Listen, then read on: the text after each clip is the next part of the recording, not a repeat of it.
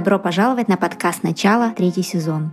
Здесь вы найдете все, что должна знать современная женщина о менопаузе, чтобы пройти ее с легкостью и комфортом. Здравствуйте, дорогие слушатели! Сегодня с вами гинеколог, кандидат медицинских наук, врач первой категории Ваганова Янина. Расскажу вам о фитоэстрогенах как альтернативе менопаузальной гормональной терапии для тех, у кого есть противопоказания к ней. Немного вводной информации. Все мы знаем, что менопауза делится на 4 периода. Преждевременная менопауза наступает до 40 лет, ранее до 45, своевременная менопауза 45-55 лет и поздняя менопауза наступает после 55 лет. На какие симптомы женщина должна обращать внимание в первую очередь?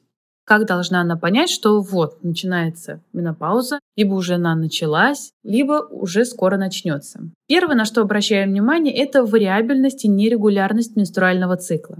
Необходимо обращать внимание не только на длительность цикла, но и на характер выделений. Более обильные, скудные, со сгустками, могут быть прорывные кровотечения. Далее, как правило, добавляются приливы жара, повышенная потливость, ознобы. В общем, на лицо имеем проявление вазомоторных симптомов. Присоединяются нередко также нарушение сна, возбудимость, депрессия, снижение памяти, концентрация внимания. Могут быть проявления ургенитальные симптомы, зуд, жжение, сухость во влагалище, могут быть диспареонии, болезнь во время полового контакта. Также могут быть боли в мышцах и суставах. Хороший, правильный вопрос задают на приеме пациентки. Зачем принимать менопаузальную гормональную терапию? Зачем искать ей альтернативу?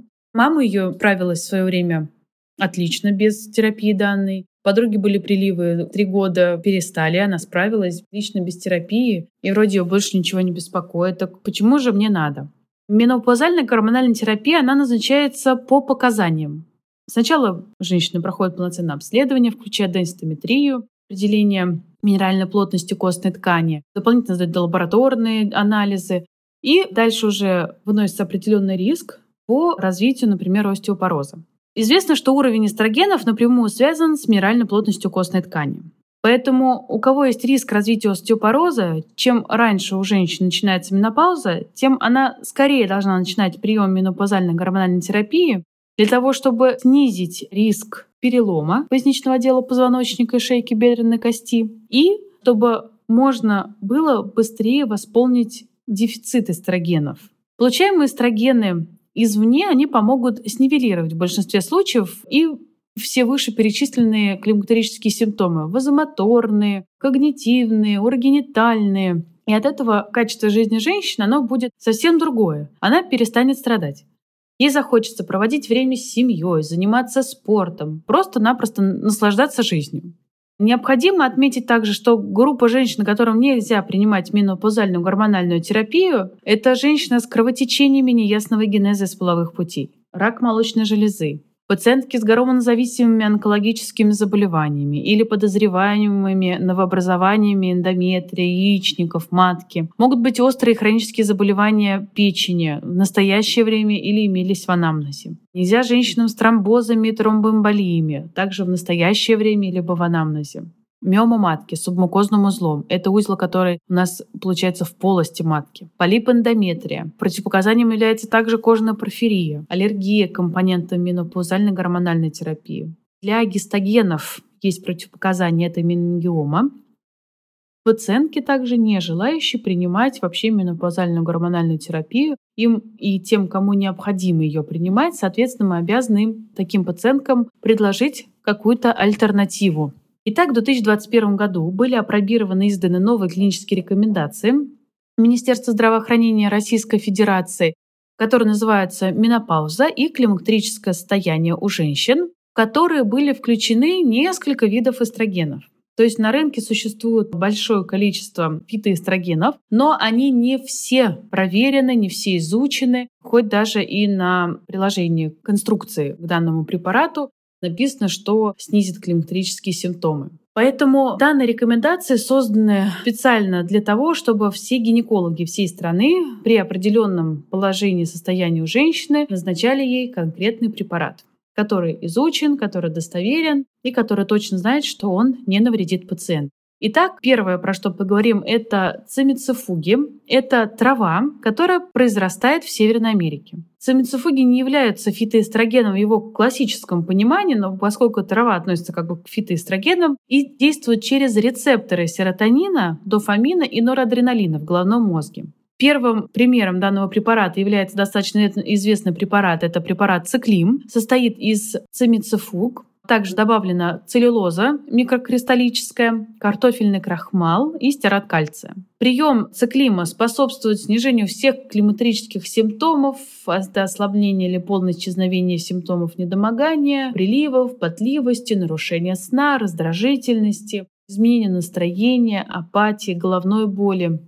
Терапевтический эффект препарата, он развивается постепенно, то есть имеет накопительный эффект и проявляется приблизительно только через две недели от начала лечения данным препаратом. Схема приема по одной таблетке в день один месяц. Курс определяется врачом. Также данный препарат есть в каплях. Прием по 30 капель два раза в день. Длительность курса также определяется врачом. Необходимо отметить, что у данного препарата есть небольшая разновидность циклималанин. Это те же самые цимицифуги, только к ним добавлен еще лекарственный препарат бета-аланина, то есть будет отдельная глава про аналоги лекарственных препаратов. Это вот как раз-таки бета-аланин относится к ним. Но тут идет такая смесь ну, как бы фитоэстрогенов и бета-аланина, Поэтому добавила его сюда. Это вот как раз-таки циклималанин. Прием по одной таблетке два раза в день, возможно, до трех таблеток. Курс терапии составляет 5-10 дней. В зависимости от купирования симптомов, при необходимости также проходит повторный курс. Есть препарат Ременс. Тут такой момент, что он является гомеопатическим препаратом, но он состоит из цимицифуг. Прием у него идет сублингвальный, то есть под язык. Прием по одной таблетке три раза в день, но не менее чем полугода. То есть эффект у него прям совсем такой накопительный, очень-очень долго идет этот накопительный эффект, чтобы добиться желаемого результата. Также фитоэстрогены – это на основе гинистеина. Гинистеин содержится в большом количестве в сое, активно связывается с рецепторами эстрогенов, проявляет аналогичную натуральным эстрогенам активность и способствует укреплению костной ткани, потому что участвует в процессах формирования и минерализации костной ткани и активирует выработку коллагена, регулирует обменные процессы в клетках суставного хряща. Пример данного препарата, например, это комплевит кальций D3 Gold. Не только генистеин, но и витамин D3, калий и кальций входят в его состав. Удобно, что не нужно дополнительно отдельно принимать другие лекарственные капсулы. Схема приема по одной таблетке в день в течение одного месяца.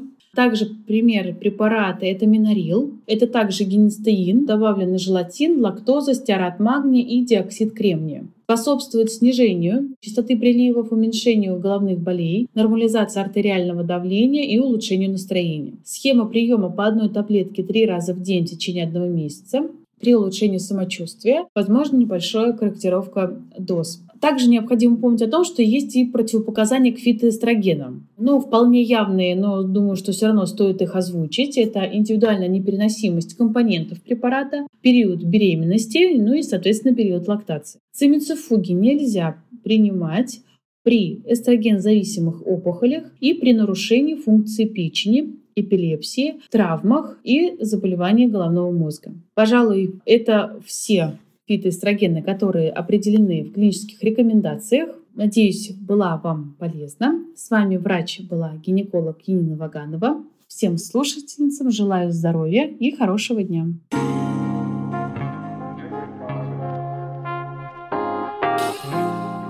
Подписывайтесь на наш подкаст, чтобы не пропустить новые выпуски. Присоединяйтесь к нашим сообществам в социальных сетях.